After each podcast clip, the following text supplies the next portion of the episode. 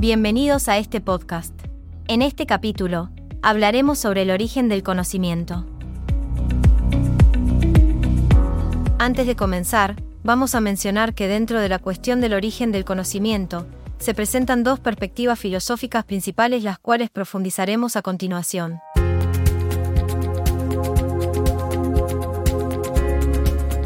En primer lugar, encontramos al racionalismo, el cual sostiene que el conocimiento tiene su origen en la razón y el pensamiento. Según esta perspectiva, la actividad del entendimiento es fundamental para adquirir conocimiento y se enfatiza que la existencia de las cosas depende de ser pensadas. Un ejemplo de esto es la famosa frase de René Descartes, pienso, luego existo, que subraya la importancia del pensamiento como base del conocimiento. Por otro lado, vamos a mencionar al empirismo, que es otra corriente filosófica. El empirismo defiende que el conocimiento proviene principalmente de la experiencia.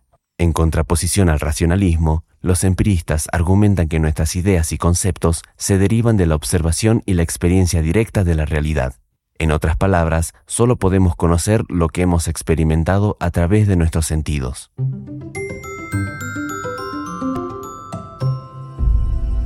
Por último, hay que tener en cuenta que estas dos perspectivas no son comportamientos estancos, sino que están relacionadas y pueden influirse mutuamente. Así también, las opiniones dogmáticas, como afirmar que solo una de estas perspectivas es la única vía válida para el conocimiento, deben ser evitadas en el estudio de la filosofía.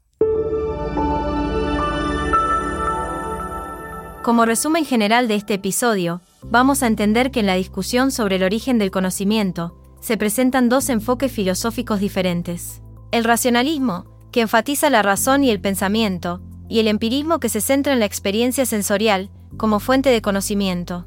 También vamos a resaltar la importancia de comprender cómo estas perspectivas pueden estar interconectadas y cómo la filosofía aborda preguntas fundamentales sobre el conocimiento y la realidad.